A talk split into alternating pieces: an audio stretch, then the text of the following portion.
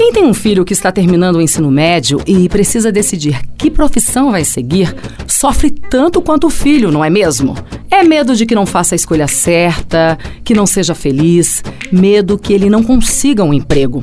Hoje, profissões tradicionais correm o risco de não existir em poucos anos. E novas profissões estão surgindo, puxadas pelo avanço da tecnologia e a necessidade de gente preparada para lidar com tantos dados cibernéticos. Um exemplo: você já ouviu falar em detetive de dados? Eu, sinceramente, nunca tinha lido nada a respeito.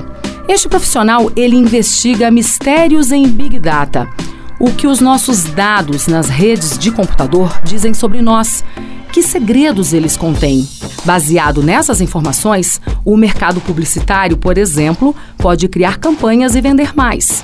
Para ser um detetive de dados, é preciso saber sobre finanças, matemática e data science.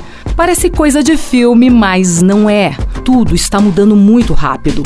Por isso, pai e mãe, não se assustem se o filho de vocês chegar em casa dizendo que vai seguir uma profissão da qual nunca ouviram falar, como o detetive de dados que eu falei agora há pouco. Conversem com eles, pesquisem, leiam a respeito e tenham calma. O importante é o filho de vocês escolher uma profissão que faça sentido, traga felicidade. E se tiver espaço no mercado, melhor ainda, né?